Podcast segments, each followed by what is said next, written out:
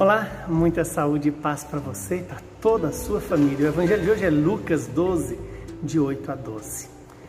Naquele tempo, disse Jesus aos seus discípulos: Todo aquele que der testemunho de mim diante dos homens, o filho do homem também dará testemunho dele diante dos anjos de Deus.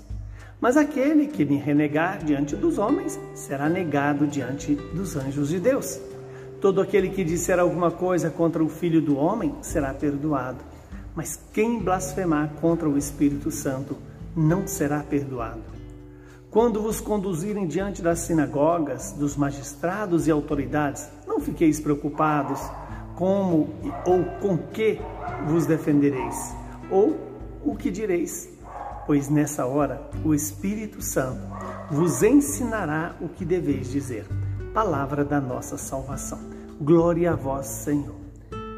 Bendito seja Deus por esta palavra que nos ilumina, que ela possa se cumprir em nosso favor e nos dar a sabedoria que vem do alto.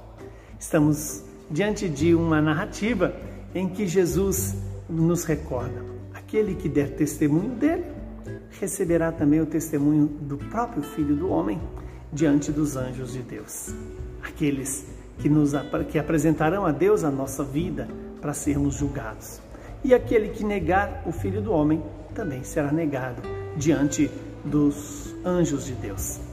Por fim, o Senhor nos chama a atenção sobre a blasfêmia. Aquele que é, falar alguma coisa contra o Filho do Homem será perdoado. Mas quem blasfemar contra o Espírito Santo não será perdoado. Veja em que consiste a blasfêmia contra o Espírito Santo. Mais do que uma expressão dita contra o Espírito Santo, essa blasfêmia consiste numa atitude de negar o amor de Deus, de negar o Espírito Santo, de não aceitar de Deus o próprio amor, o amor que é o Espírito Santo.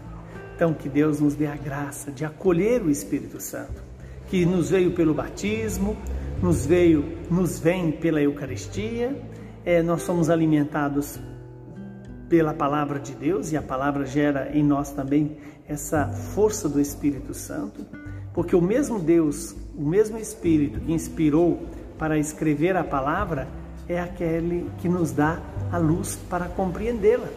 Por isso devemos sempre pedir o Espírito Santo a força para quê? Para sabermos rezar e rezar de forma agradável, orarmos de forma agradável e fazer conforme agrada a Deus é, aquilo que o Senhor nos pede. Que Deus Todo-Poderoso nos conceda essa graça. Primeiro, de testemunhar o próprio Jesus em nossa vida de família, nossa vida de trabalho, na nossa vida social. Segundo, jamais, jamais é, é negar ou recusar o Espírito Santo, o Espírito de vida, o Espírito que é o amor do Pai e do Filho. Que esse mesmo Espírito Santo que está presente no Pai e no Filho, esteja presente em nós, para nos iluminar e nos conduzir à verdade.